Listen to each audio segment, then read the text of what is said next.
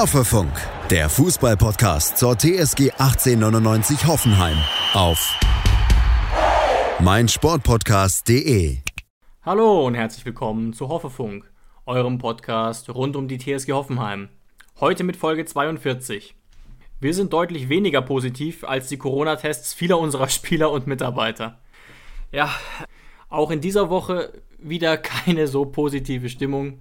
Ähm, ich glaube, es ist bekannt, Sinsheim ist aktuell der Corona-Hotspot der Liga und Jonas, ich bin ehrlich gesagt ziemlich überrascht oder fast schon erschüttert, dass am Wochenende einfach ganz normal Bundesliga gespielt wird gegen den VfB. Hallo auch von meiner Seite erstmal. Aber David, ich bin gar nicht mal so arg erschüttert, weil den Vertrag, also ich weiß nicht, ob es einen Vertrag gab, bei nach dem, nach ja, dem Restart. Richtlinien, ich weiß, was du meinst. Genau, der Vertrag wurde sozusagen sinnbildlich von jedem Verein unterschrieben. Und ich tue mich ein bisschen schwer damit, ähm, jetzt zu sagen, wir sollten das Spiel absagen oder um 24 Stunden verlegen. Ich meine, diese, dieser Antrag von Alex Rosen, den er gestellt hat, um 24 Stunden das Spiel gegen Stuttgart zu verschieben auf Sonntag, den verstehe ich noch. Weil da könnte man sagen, okay, das ist jetzt nicht so eine extra Wurst für die TSG, weil es gibt auch andere Mannschaften, die sonntags ganz normal spielen. Das wäre noch okay und das wäre ja für alle auch in Ordnung gewesen. Auch der VfB Stuttgart hat sich ja da äh, verständnisvoll gezeigt. Aber was eine komplette Verschiebung angeht, um eine Woche oder um eine halbe Woche, da muss ich ehrlich sagen, da bin ich schon der Meinung, dass sich da alle Bundesligisten von Anfang an äh, bewusst waren, auf was sie sich da einlassen. Und jeder Bundesligist oder jeder, jeder Teamchef wusste sozusagen, Manager, Teamchef wusste sozusagen, okay, wir unterschreiben da was, dass 13 gesunde Spieler im Kader sein müssen. Und natürlich denkt da niemand daran, dass es so weit kommt und dass es vor allem, vor allem auch dann einen selbst mal trifft. Aber jetzt sind wir eben in der Situation und jetzt haben wir eben das Problem, jetzt heißt Arschbacken zusammenkneifen und das Beste draus machen. Ja, klar. Also die rechtlichen Grundlagen hast du gut zusammengefasst, die sind mir auch bewusst. Ich letzte Woche in unserer internen Slack-Gruppe mit Hoffe News habe ich ja auch selbst schon geschrieben, da haben wir so gerätselt, dass wir ganz am Beginn dieses Ausbruchs äh, der Pandemie bei uns in der TSG wurde auch gefragt, ja, kann das VfB-Spiel jetzt stattfinden? Und ich habe direkt geschrieben, natürlich wird es stattfinden. Aber die Tatsache, dass ich das von Anfang an behauptet habe, ändert jetzt nicht unbedingt was daran, dass ich es sehr erstaunlich finde, trotzdem. Zum Beispiel habe ich die Meldung gelesen, Jonas, ich weiß nicht, ob du es mitbekommen hast. Deswegen ist es vielleicht doch ein bisschen was Besonderes. Gestern kam eine Eilmeldung rein von der Frauenbundesliga, die ja auch läuft. Und da gibt es einen positiven Fall bei Bayern 04 Leverkusen. Und das ganze Spiel gegen den FC Bayern München wurde abgesagt am Wochenende. Wegen eines einzigen Falles. Und das finde ich ehrlich gesagt erstaunlich und schwer verständlich. Gleichzeitig hast du natürlich recht. Unser Kader aktuell, so wie wir das überblicken können, ist groß genug, um anzutreten und auch eine ordentliche Bank zu stellen tatsächlich. Das ist schon Fakt. Das hat ja auch, ähm, das war ja auch Alex Rosen wichtig, das zu betonen, dass obwohl wir jetzt am Samstag um 15.30 Uhr gegen Stuttgart spielen werden, wir da nicht mit irgendeiner, mit irgendeiner Rumpeltruppe hinfahren werden, ähm, wo wir noch Leute aus der A-Jugend hochziehen müssen, alles Mögliche, sondern wir haben eine gestandene Bundesliga 11 zur Verfügung. Es ist nur der Fall, dass wir vermutlich Spieler im Kader haben werden müssen, die noch nicht auf 100 Prozent sind und die deshalb wahrscheinlich im Zuge der Kaderplanung, dass wir sehr großen Kader haben, in normalen Fällen eigentlich nicht dabei gewesen wären. Genau. Aber genau. in der Situation, er hat dann zum Beispiel Dennis Geiger gesagt, ähm, Stefan Posch, die ja beide nach einer Verletzung wieder da sind. Auch André Kramaric hat er, hat er gesagt, der natürlich auch noch nicht auf 100% sein kann. Aber das hat mich gefreut. Er war, ich glaube, Sebastian Hoeneß war es danach, der danach noch ähm, den zweiten Teil der Pressekonferenz übernommen hat, der sich da sehr positiv, was André Kramaric ähm, angeht, gezeigt hat. Er wusste zwar noch nicht, in welcher Rolle André Kramaric wieder dabei ist, Startelf, ob er zur Halbzeit kommt, zur 60. oder auch kürzer, aber er wird wieder zum Kader gehören. So viel ist sicher. Absolut, genau. Darüber reden wir gleich noch, würde ich sagen, im Zuge der Vorbereitung oder des Vorberichts auf Stuttgart-Spiel, das ja ähm, übermorgen ansteht. Wir haben jetzt Donnerstag 16.53 Uhr. Aber ich meinte eigentlich nur, dass auch, das kommt ja noch hinzu, das Handling oder sagen wir mal so, das Hygienekonzept der Bundesligisten stößt oder auch des ganzen Fußballs enorm an die Grenzen. Sehr symptomatisch war wiederum, als Jogi Löw sich, Zitat, sehr überrascht von den äh, äh, Fällen der beiden ukrainischen Spieler, die positiv getestet wurden, zeigte, nachdem bereits fünf andere positiv getestet worden waren. Das ist nämlich überhaupt nicht überraschend. Jeder, der mal zwei Minuten sich äh, mit dem Virus beschäftigt hat, weiß warum. Und Jonas, du, dir ist es ja auch bewusst, und das ist zumindest meine These, ich glaube, dass das Spiel gegen Slovan Liberec eine Rolle gespielt hat bei der Ausbreitung. Ich weiß nicht, ob es eine große Rolle gespielt hat, aber weil danach ja auch noch mehrere Spieler wieder positiv getestet wurden. Und Slovan Liberec spielt einfach immer weiter und irgendwann spielen da Spieler aus der dritten Mannschaft mit, keine Ahnung. Und ähm, auch vor diesem Hintergrund ist es halt erstaunlich, dass einfach alles weiterläuft und dass eben Spieler wie Samaseku, Akpoguma, Adamian, Ilas Bebu und Mijat Gacinovic bei ihren Nationalmannschaften geblieben sind. Ja, jetzt musst du mir doch noch kurz auf die Sprünge helfen. Yogi äh, Löw, wer war das nochmal? Ist es der Typ, der, der 6 zu 0 gegen Spanien verliert und trotzdem nicht sein Hut nimmt? Ja, ich glaube schon. Aber man muss sagen, er hat eine sehr schicke Frisur. Also irgendwas. Ah, ja, ja. Ah, ja. Das ist das Nivea-Model. Ja, ja, ja, genau. Und die glatte Haut, also er hat andere ja. Qualitäten. Ja, super. Okay, gut, dass wir das beredet haben. Aber es ist ja genau das, was ich auch schon letzte Folge angesprochen habe, dass man als, dass man Länder intern als Deutschland, wenn wir so, wenn wir so eine Liga wie die Bundesliga in Deutschland am Laufen halten wollen, dass wir dann natürlich aufpassen müssen, dass wir uns nicht zu arg in diesen Zeiten mit Ländern vermischen, ähm, die, wo wir eben genau wissen, dass die das mit dem Hygienekonzept nicht so ernst nehmen. Weißt du, weißt du, was ich meine? Und ja, das ist momentan natürlich. Problem. Es ist ja wirklich äh, äh, Fakt, dass wir, es langsam wird es kritisch, aber dass wir in Deutschland verhältnismäßig immer noch gut dastehen. Gerade im Vergleich zu Ländern wie Tschechien, Italien, Frankreich, aber das sind eben Länder, in die man jetzt fährt, im Zuge des europäischen Wettbewerbs, sei es Nations League, Euro League, was auch immer. Und das ist problematisch. Wir haben ja schon letzte Woche darüber gesprochen und gesagt, ähm, dass es eben diese Blase nicht gibt. Und ähm, Luis Löser von Hoffe News hat da auch einen sehr interessanten Artikel darüber geschrieben auf hoffenews.de. Und das ist eben Fakt. Die Spieler sind eben nicht, oder sie waren noch nie richtig in der Blase, aber so langsam sind sie eben gar nicht mehr drin. Man kann die nicht mehr abschirmen oder schützen. Ähm, und deswegen ist es auch nicht so überraschend, dass es jetzt so kam, wie es kam. Aber der Umgang an sich ist einfach nicht, nicht so gut. Und da geht es mir jetzt gar nicht um die Absage oder die Spielverschiebung, sondern vielmehr um die Tatsache, dass fünf unserer, nee, jetzt muss ich mal kurz Mathe machen, fünf unserer Spieler weiter bei den Nationalteams bleiben, während Olli Baumann und Ryan Sessegnon ähm, zurückgereist sind. Aber war das, dann eine, war das dann eine Entscheidung von den Verbänden der Länder? Wahrscheinlich, muss es ja dann gewesen sein. Ja, ich glaube auch tatsächlich, dass Hoffenheim ja am Anfang in freiwillige Quarantäne gegangen ist, um es ja. nicht weiter auszubreiten. Mittlerweile ist es ja so, ich kenne das so ein bisschen aus der Schule ähm, dass Lehrer oder auch Schüler durch die Maske nicht mehr sofort in Quarantäne müssen, wenn jemand betroffen ist, weil eben die Argumentation ist, dass die Maske schützt. Ähm, und deswegen ist es nicht mehr so, dass dann große Cluster alle gleichzeitig in Quarantäne müssen.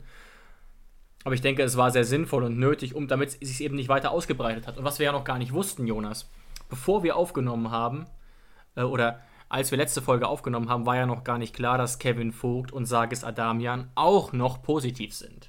Ja, das kommt ja jetzt wirklich noch dazu. Und Adamian kam ja jetzt auch ähm, aus der Nationalmannschaft wieder. Also das ist dann tatsächlich auch ein Fall. Das muss dann wieder nachträglich durch die Nationalmannschaft passiert sein. Ja, spricht zumindest einiges dafür. Er hat dann auch das Siegtor geschossen, da habe ich mich sehr für ihn gefreut, weil er ja wirklich auf dem aufsteigenden Ast ist. Und Jonas, ich weiß nicht, ob du es gelesen hast, aber Jakob Übel, auch von Hoffe News, hat eine interessante Statistik rausgekramt, dass, dass es jetzt so ist, dass Sagis Adamian mehr Spiele bei der TSG nicht bestreiten konnte, als er bestreiten konnte. Also brutal ja. anfällig für Verletzungen, Erkrankungen. Leider, leider. Ich glaube, man merkt hier im Podcast, äh, wie, wie ich seine Art zu spielen schätze. Aber ich glaube, er ist jetzt irgendwie bei 52, 53 Prozent aller Spiele, die er gar nicht zur Verfügung stand, seit er bei uns unter Vertrag steht. Ja, es ist wirklich, es ist wirklich so unfassbar schade, weil wir haben es ja sogar schon letzte Woche vor den ganzen äh, neuen Infektionen gesagt, dass Adamian jetzt auf jeden Fall jemand für die Startaufstellung sein muss. Ja. Einfach nur deshalb, weil ein Belfodil momentan einfach nicht an das rankommt, wo er mal war. Und das ist ja auch ganz, das ist ja auch Und okay. infiziert ist übrigens.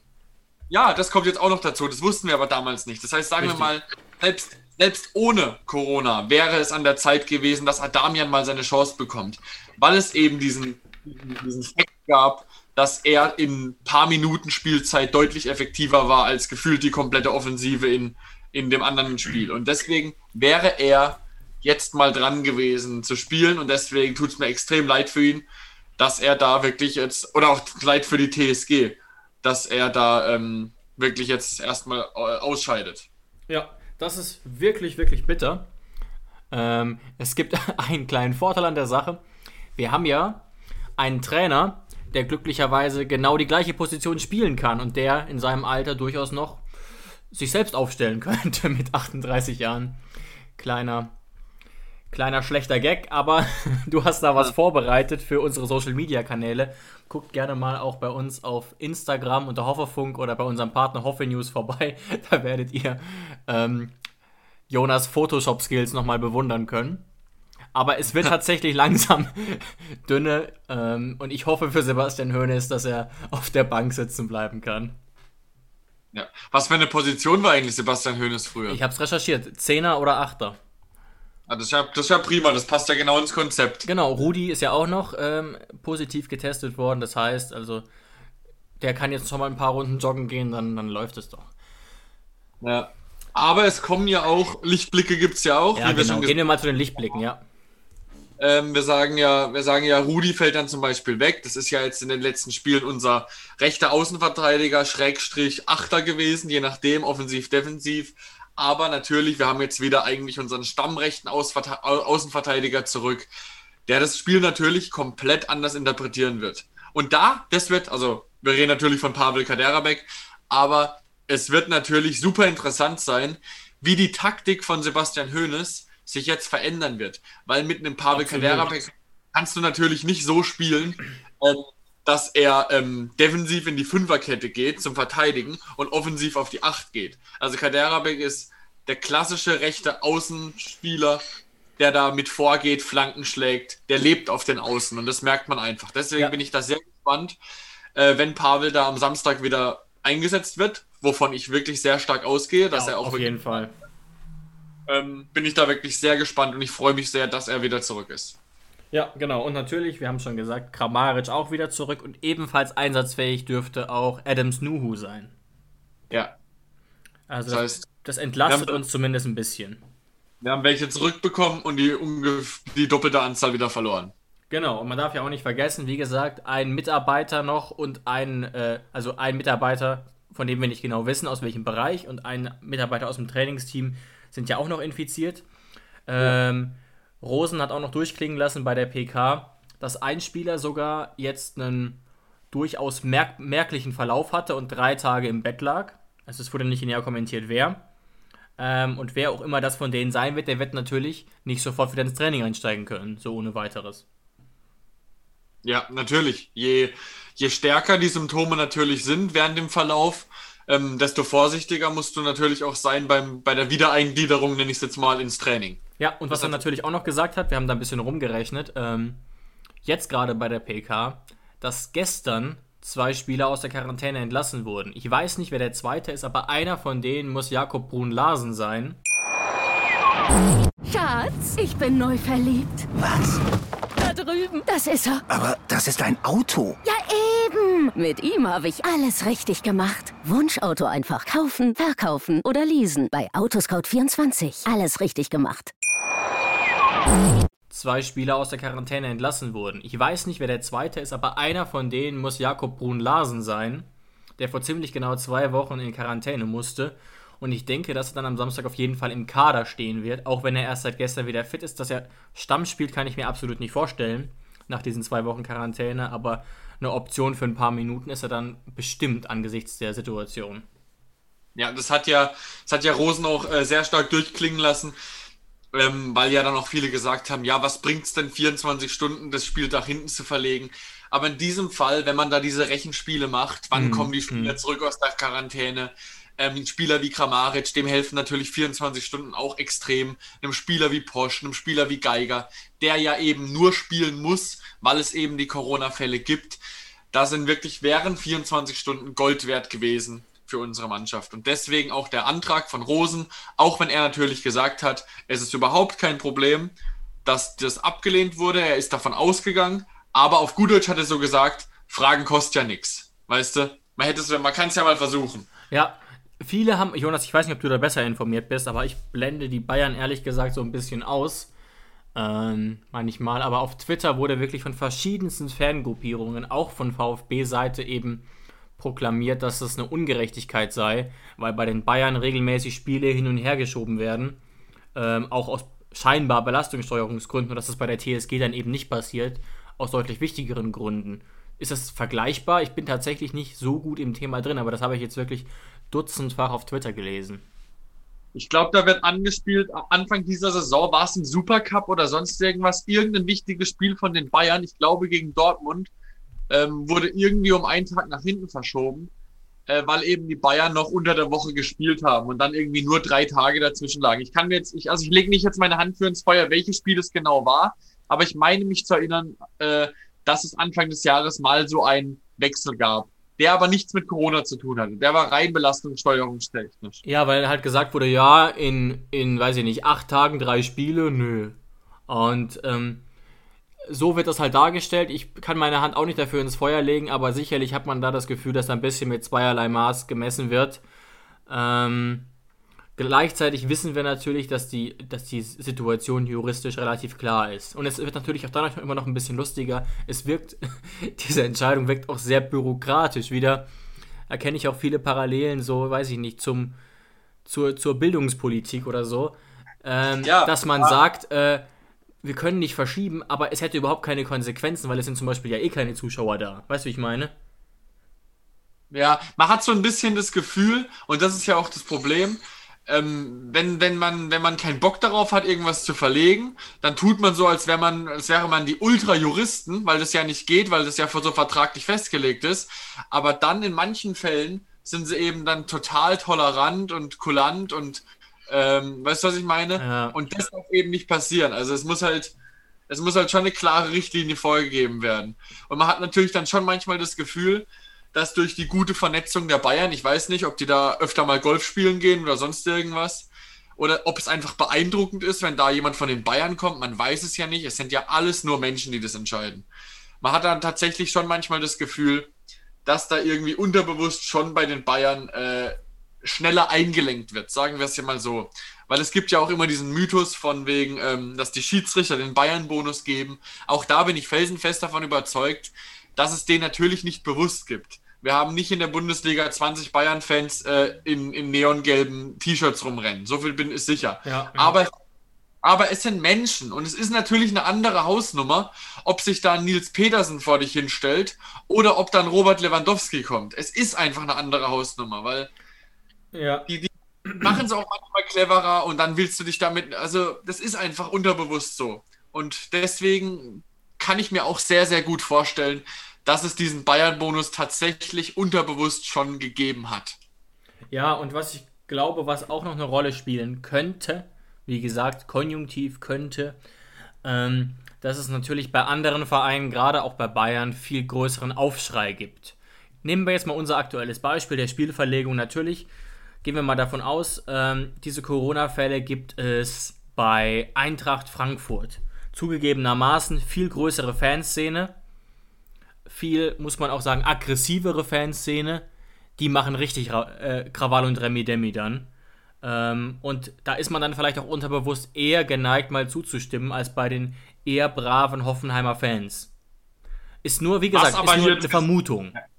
Was aber jetzt hier natürlich äh, noch, noch zu ergänzen ist, dass das in keinem Fall zu befürworten ist, wie die Frankfurt-Fans da agieren. Also wir, wir finden das in keinem, keinem Ansatz auch nur gut, dass die da aggressiv sind oder sonst irgendwas. Das, nein, nein, also aggressi aggressiv ist ja also zumindest in meinem Kopf ein durch und durch negatives Wort.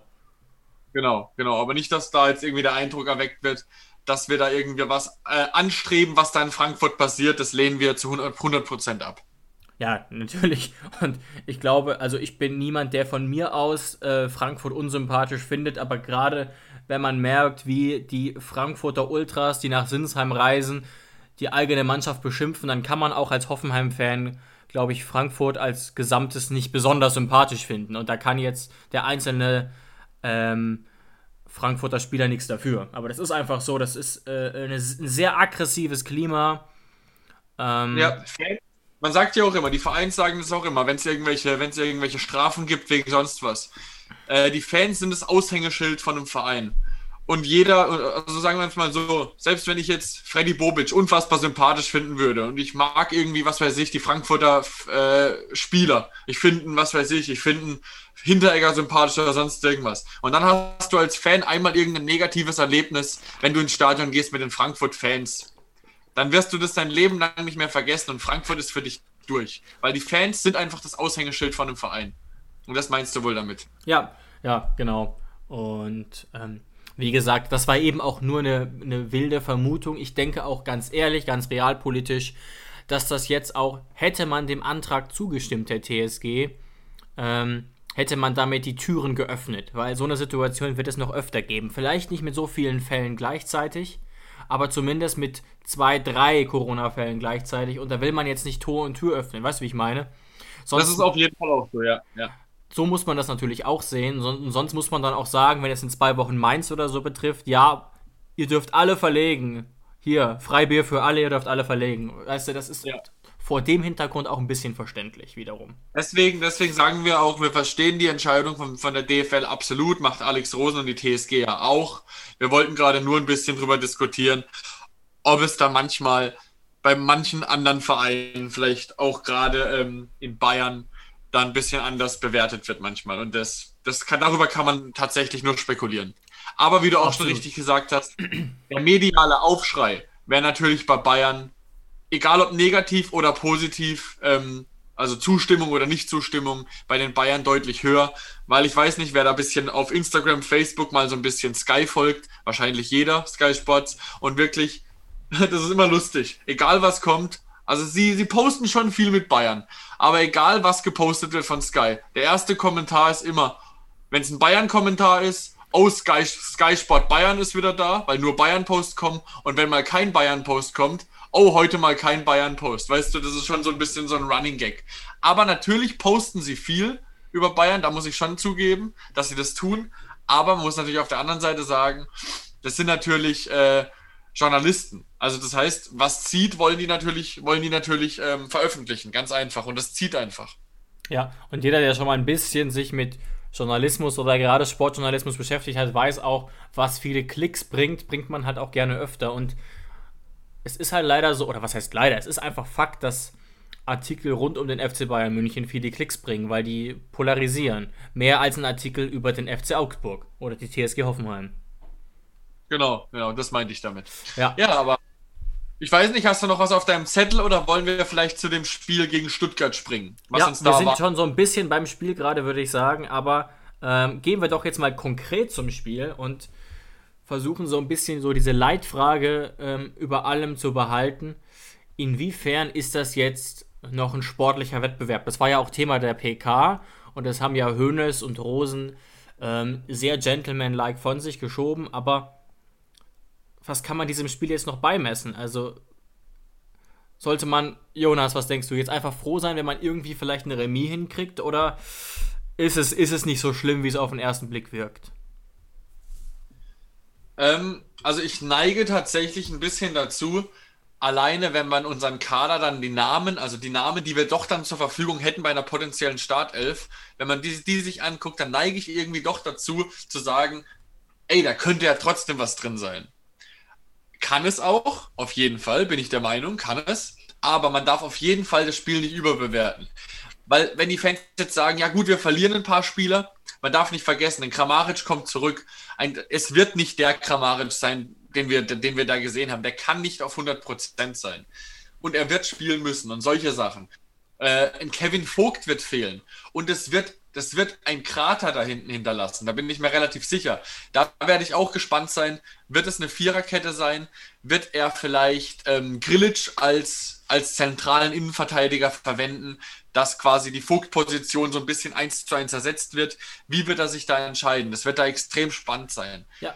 Ähm, aber es, es, es ist auf jeden Fall, sagen wir es mal so, ein sportlicher Wettkampf wäre, beide Mannschaften ähm, haben die gleichen Voraussetzungen und können mit dem Umfeld, was ihnen gegeben ist, aus dem Vollen schöpfen und machen und spielen gegeneinander. Und das ist natürlich auf jeden Fall nicht so gegeben. Ja, und deswegen ja, Äh, ist, ist der Vorteil da ganz klar beim VfB Stuttgart, die gut in Form sind, die noch den Hype haben vom Aufstieg, ähm, die momentan sehr, sehr viel richtig machen. Und deswegen, und ich habe auch noch von keinen Fällen beim VfB Stuttgart gehört. Ja, ich wüsste jetzt gerade auch nicht, ähm, wobei sie natürlich auch so ein bisschen Probleme haben, ähm, auf die ich gleich noch zu sprechen kommen will, aber ein bisschen. Jonas, wo weißt du, wo ich tatsächlich das Hauptproblem sehe? Tatsächlich weniger bei den vielen Ausfällen, sondern eben bei der kurzen Vorbereitung. Wenn das jetzt viel früher bekannt gewesen wäre, ähm, hätte man sich vielleicht besser einstellen können, aber jetzt wird eine Mannschaft auf dem Feld stehen, die von den Namen her, du sagst es völlig richtig, gut klingt, die aber so nicht mal ansatzweise wieder zusammenspielen wird. Und das ist natürlich gerade im Fußball auch ein Problem. Und da ist eher meine Hauptsorge, wenn man da ein paar Tage mehr im Training Zeit gehabt hätte. Ähm, gleichzeitig sagt auch irgendwie mein Herz, aber auch mein Kopf, das Spiel ist nicht von vornherein verloren. Auch wenn natürlich ähm, der VfB äh, erstmal wie der Favorit aussieht. Aber äh, so simpel ist es nicht. Ich würde sagen, wir puzzeln auch gleich mal ein bisschen ähm, eine Aufstellung zusammen oder gucken es uns zumindest mal an. Ja, ähm, also auf was wir eigentlich hinaus wollen. Wir wollen da einfach nur an jeden TSG-Fan appellieren. Wir können das Spiel am Samstag schauen. Wir können mitfiebern. Wir können hoffen, dass wir Punkte holen. Wir können auch die Hoffnung zurecht haben. Wir haben trotzdem eine starke Mannschaft. Aber wie du es gesagt hast, auch wenn Kadera Beck wieder spielt, der ist seit, seit Wochen nicht mehr in der Mannschaft gewesen. Ein Vogt fehlt, die Pfeiler fehlen. Das heißt, die sind nicht abgestimmt aufeinander. Die trainieren erst wieder seit Montag. Das meinte das heißt, ich, ja. Genau, genau. Das heißt, also es ist, es ist kein eingespieltes Team. Es wird kein eingespieltes Team auf dem Platz sein. Und das ist ein ganz großer Faktor. Ähm, und bei Stuttgart eben schon. Und deswegen geht einfach der Appell von uns raus. Auch wenn wir dann verlieren sollten, was, von was wir jetzt mal erstmal nicht ausgehen. Und in der Bundesliga läuft es ja momentan eh nicht so gut. Und dann haben wir eine schlechte Statistik in der Bundesliga, stehen tabellarisch dann auch vielleicht schlecht da. Aber ich möchte dann bitte nichts in Instagram, Facebook, Social Media, irgendwas Dummes lesen, von wegen, also mit Höhnes raus beginnt es ja erst gar nicht. Das ist ja das Blödste, was man momentan noch schreiben könnte. Aber auch solche Sachen wie, dass wir in einer Krise stecken, sportlich, dass gar nichts läuft, dass wir scheiße spielen dass wir und so. absteigen, auch das wäre völlig verfrüht. Ja, ja, also ich kann ja nie in solche Köpfe reingucken, die sowas dann emotional nach dem Spiel schreiben. Aber bitte, da appelliere ich wirklich an jeden Einzelnen, dass man da wirklich mal fünf Sekunden kurz nachdenkt, die Situation reflektiert und dann sagt, ey, was sollen wir denn momentan machen? Es ist einfach scheiße. Ja, natürlich. Und also ich, ich sehe, wie gesagt, die, die, die Chancen gar nicht so gering, dass wir das Ding irgendwie gewinnen. Aber es ist halt wirklich absolut nicht vorhersehbar. Und ich glaube, wir konnten jedem klar machen, dass wir echt eine schlechte Vorbereitung jetzt hatten. Und ich glaube, ehrlich gesagt, da kann auch niemand widersprechen. Schatz, ich bin neu verliebt. Was? Da drüben. Das ist er. Aber das ist ein Auto. Ja, eben. Mit ihm habe ich alles richtig gemacht. Wunschauto einfach kaufen, verkaufen oder leasen. Bei Autoscout24. Alles richtig gemacht. Gleichzeitig ist es natürlich schon auch so, dass der VfB aktuell überperformt und wir eben eher unterperformen. Wofür es auch viele Gründe gibt. Wir hatten ja vorher schon massive ähm, Personalprobleme teilweise. Also Kramaric konnte ja insgesamt bisher kaum spielen und hatte einen wahnsinnigen Lauf. Mhm. Und jetzt müssen wir, wie gesagt, wieder puzzeln. Gucken wir doch mal auf die Aufstellung, weil Jonas, ich wollte genau das sagen, was du eben schon gesagt hast, dass ich mir sehr, sehr gut vorstellen könnte, dass Matze Kaltenbach doch Sebastian Hoeneß empfiehlt, Grilic wieder als pendelnden Sechser spielen zu lassen, wie er das gemacht hat in den letzten vier Spielen. Ja. Na gut, wir können ja mal zusammen, zusammen basteln, was für eine Aufstellung, beziehungsweise was für Alternativen wir auf welcher Position zur Verfügung hätten. Ja, und, und ich spoiler mal, ich glaube, ihr werdet, ihr werdet nach diesem Durchlauf feststellen, ganz so schlimm ist es nicht. Es ist auch nicht gut, das will ich damit nicht sagen. Ne? Zumindest, von, zumindest von den Namen her. Aber dann darf man natürlich nie vergessen, die Namen und bei manchen Namen steht eben so in Klammer minus 20 Prozent, weil die eben nicht auf dem vollen Level sein können. Ja, genau, gucken wir doch mal. Also klar, im Tor wird natürlich Olli Baumann stehen, der, ähm, bei dem ich gar keine Probleme sehe, der regelmäßig im Training ist, gut in Form ist und schade, dass er bei der Nationalmannschaft abreisen musste, aber natürlich völlig verständlich. Spannend wird es jetzt ähm, in der Abwehr. Also ich würde mich mal festlegen, Jonas, auf Cadera Beck rechts und Cessignon links. Und was glaubst du jetzt äh, in der, in der zentralen Abwehr, Jonas? Ähm, ich gehe tatsächlich davon aus, dass wir im Grunde davon, dass das Vogt in letzter Zeit so oft gespielt hat und er da die Struktur beibehalten will, wir Grillitsch auf der Vogt-Position sehen werden. Und äh, dann die zwei Innenverteidiger nebendran wird sein ähm, Bogarde und äh, wen haben wir noch? Wen haben wir noch? Akpokuma. Ja, bei Akpoguma könnte ich mir auch gut vorstellen, der ist halt mit Nigeria wieder 800 Mal um die Welt geflogen. Ja, aber das ist, das wird, das ist so ein Spieler, wo, wo Rosen und Höhnes schon gemeint haben, der Spieler wird spielen müssen, es, weil es gibt keine Alternative. Na gut, Adams fehlt etwas die Spielpraxis, aber der dürfte wieder fit sein und mittlerweile, ich weiß nicht, wie Höhnes ihn bewertet, aber einsatzbereit ist definitiv auch Howard Nordfight, äh, Harvard Nordfight. Stimmt, stimmt. Der war jetzt lange wieder im Mannschaftstraining, klar, dem fehlt die Spielpraxis, aber in so einer besonderen Situation könnte der durchaus auf Minuten kommen. Und okay, aber, aber du kannst da gerne mal dein Gegenangebot starten, aber ich lege mich fest, Dreierreihe, Grillitsch, Bogarde, Akpo. Ich glaube nicht, dass Bogarde spielen wird. Ich gehe auf Adams stattdessen. Würde mich aber irgendwie auch freuen, mal wieder Howie zu sehen, dem ich endlich mal ein richtig gutes Spiel bei uns wünschen würde. Gleichzeitig ist natürlich auch die Hoffnung irgendwie da, dass Bogarde ähm, langsam seinen Durchbruch bei uns feiert, der ja auch ähm, sehr hoch veranlagt ist. Aber ihr seht, in der Abwehr, wenn alles so bleibt, wie wir jetzt das beurteilen können, ähm, Donnerstag um 17.19 Uhr sieht es in der Abwehr noch relativ okay aus. Ja, auch ganz kurz nur zu der äh, Ergänzung, wer die Pressekonferenz vielleicht nicht gesehen hat und sich fragt, was ist eigentlich mit Hübner los? Da sagt man schon seit drei Wochen, dass er eigentlich wieder fit sein sollte. Ähm, auch bei ihm wird es noch zu früh sein. Also dass diese, diese, diese Verletzung, ähm, die zieht sich einfach wie ein Kaugummi und auch für ihn wird es auf jeden Fall noch zu früh sein am Samstag. Nur das zur Ergänzung. Genau, Hönes hat aber auch gesagt, dass es mittlerweile ähm, deutlich wieder bergauf geht, aber es ist noch zu früh. Also drücken genau. wir weiter die Daumen. Wer auch noch zur Verfügung steht, defensiv, ist aber sicherlich kein äh, Kandidat für die Startelf. Unser Sorgenkind mit der Nummer 2, Joshua Brennett.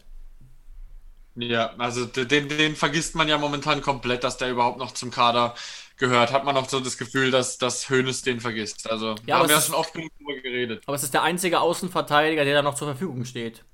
Wenn, weiß ich nicht, Kaderabek umknicken solle, Gott bewahre, aber. Ja, ja. ja. Na gut, machen wir weiter. Gehen wir mal ins Mittelfeld rein. Da haben wir jetzt, sagen wir mal, wenn wir bei, bei dem 5-3-2 bleiben, hätten wir da jetzt ähm, drei Plätze zu vergeben. Ja, genau. Hast du dir da schon Gedanken gemacht? Ah, also eben gerade wegen der Andeutungen bei der PK könnte ich mir schon auch vorstellen, dass es da eher um Geiger ging und würde dann sagen, Geiger, Samaseku, Baumgartner. Ich sag Samaseku, Baumgartner, Gacinovic. Durchaus möglich, aber auch nochmal an alle Hörer da draußen. Wir haben wirklich auch ein bisschen Sorge, also ich zumindest, dass es eben mit den Nationalmannschaftsrückkehrern Probleme geben, geben könnte, was die Tests betrifft oder so. das kann natürlich, das können wir Stand jetzt noch nicht wissen. Genau. Die Tests, die Tests, also so ein Samaseku oder so, der wurde jetzt dann getestet. Ähm, es hieß auch, er ist jetzt zurückgekommen, er ist ein bisschen müde, er braucht jetzt auch die Regeneration nach, der Länderspiel, nach den Länderspielen. Er ist natürlich getestet worden, der Test, ähm, das Testergebnis steht aus. Es könnte natürlich uns vor Samstag noch eine Hiobsbotschaft treffen. Genau. Keine Frage. Aber wir gehen jetzt mal jetzt noch nicht davon aus und deswegen bauen wir mal mit dem, was wir jetzt noch zur Verfügung haben. Genau, also man sieht auch im Mittelfeld, da gibt es ein bisschen Optionen. Also wir haben, sagen wir mal, mindestens wenn alles normal läuft, einen Spieler mit Bundesliga-Format für die Bank. Ich würde sagen, entweder Gacinovic oder Geiger. Ja. Wer, mit dem ich auch noch rechne, dass er definitiv im Kader stehen wird, stand er ja auch schon, ist Marco Jon. Ähm, das ist, gilt als relativ sicher. Und dann haben wir noch ähm, die Offensive. Da fehlen uns jetzt noch zwei Positionen. Ich gucke gerade mal, wer uns da zur Verfügung steht. Also, der Bur fällt ja jetzt auch weg. Genau, ich, heißt, ich nenne mal kurz die Optionen. Also Bebu, wenn alles gut läuft bei der Nationalmannschaft, Kramaric, Joao Klaus, im Prinzip auch Maximilian Bayer und, so wie unser Stand der Dinge ist, auch Jakob Brunn-Larsen. Den ich aber nicht für die Startelf sehe. Ne? Ja, ja. Ich gehe mit, ich gehe mit Bebu und mit Kramaric. Ja, genau so würde ich auch aufstellen. Ähm, wie gesagt, ich bin ja so ein bisschen geheimer Joao Klaus-Fan, aber er hat leider zuletzt keine ganz so gute Figur gemacht, während Bebu schon deutlich mehr gute Ansätze gezeigt hat und jetzt auch die Spielpraxis hat, sodass ich, wenn personell möglich, auch mit Kramaric Bebu gehen würde. Ja, ich habe mit Jao Klaus ja gegen, bei dem Spiel gegen Liberec so mitgefiebert, ähm, weil das war ja dieses Schützenfest, wo jeder mal schießen durfte, dass Jao Klaus auch ein, dass Jao Klaus auch einfach mal richtig steht. Ähm, weil egal wie er das Tor geschossen hätte. Ähm, aber ich glaube, er braucht so mal ein Erfolgserlebnis. Er hat ja den Testspielen schon getroffen. Er hat jetzt lang gebraucht, viele Spiele, um dann überhaupt mal eingewechselt zu werden. Jetzt wird er mittlerweile regelmäßig eingewechselt, hat jetzt auch in der Europa League dann länger gespielt. Ähm, und es fehlt jetzt einfach mal vielleicht dieses Tor, was ich ihm dann sehr gewünscht hätte. Aber er macht auf jeden Fall keine schlechte Figur. Ähm, aber natürlich, ich gehe auch davon aus, dass, es, dass er keine Option für die Startelf sein wird. Genau, aber auch hier gehen wir mal davon aus, von unserer Aufstellung, dann haben wir, wenn wir Glück haben, für die Bank ähm, zur Verfügung Joao Klaus, Jakob Brun-Larsen und Maxi Bayer. Das wären so die Optionen. Geht auch schlechter, man muss es natürlich auch sehen, ähm, das haben wir ja auch erfahren.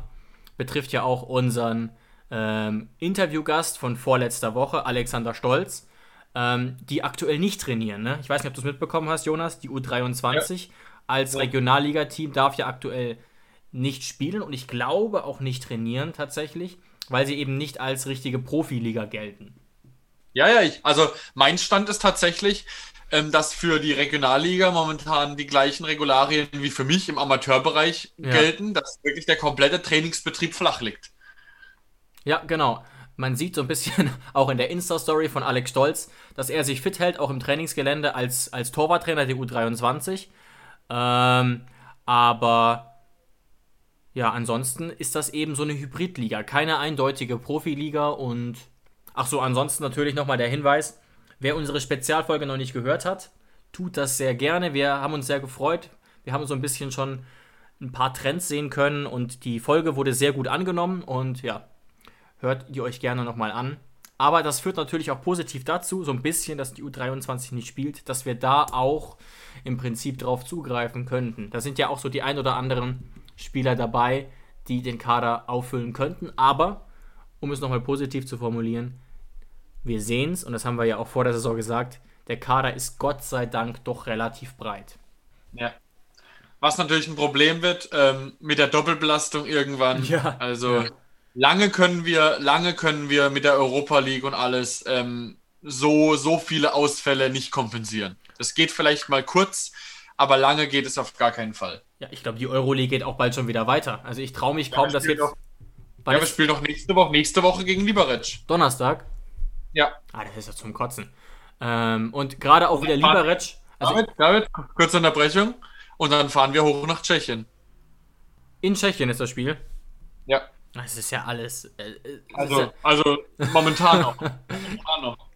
ja, ja, ja, nee, ich bin auch sehr sicher, so wie das aktuell geregelt wird, ähm, dass das definitiv stattfindet. Aber das ist natürlich wieder ein krasser Risikoherd.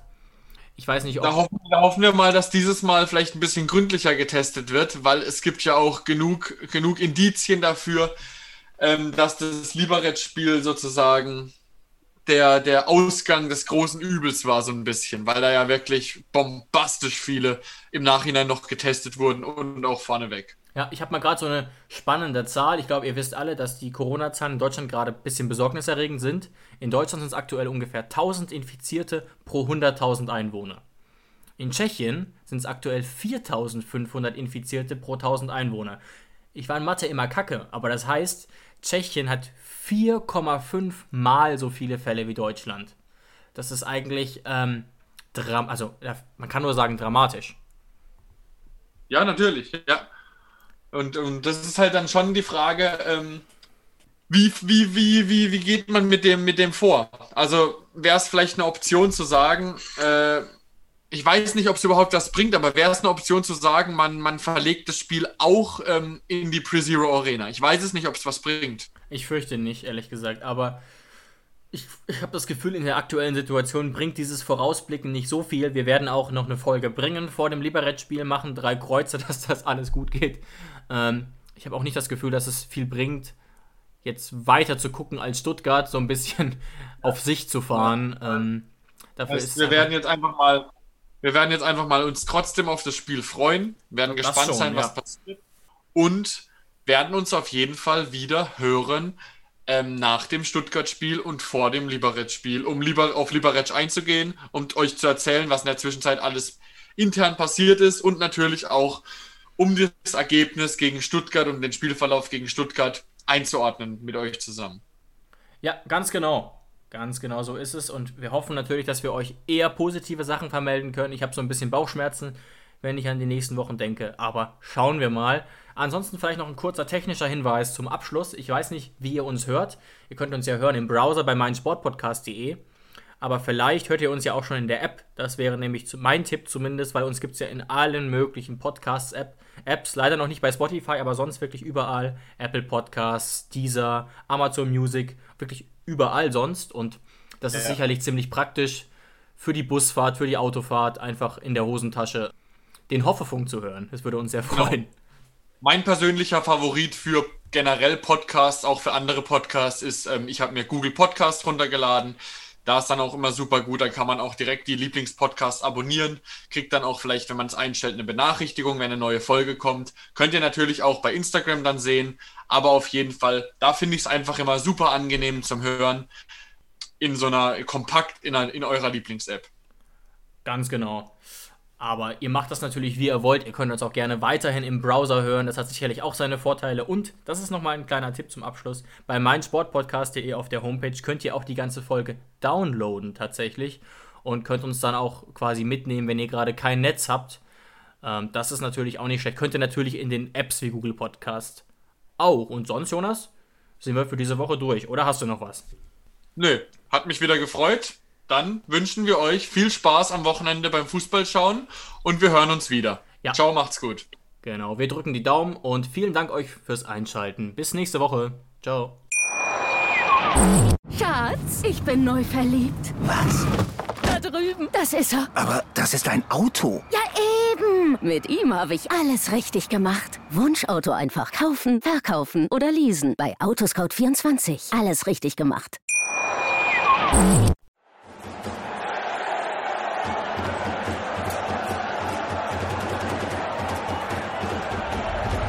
Hoffefunk, der Fußballpodcast zur TSG 1899 Hoffenheim auf meinsportpodcast.de. Schatz, ich bin neu verliebt. Was? Da drüben. Das ist er. Aber das ist ein Auto. Ja, eben. Mit ihm habe ich alles richtig gemacht. Wunschauto einfach kaufen, verkaufen oder leasen. Bei Autoscout24. Alles richtig gemacht.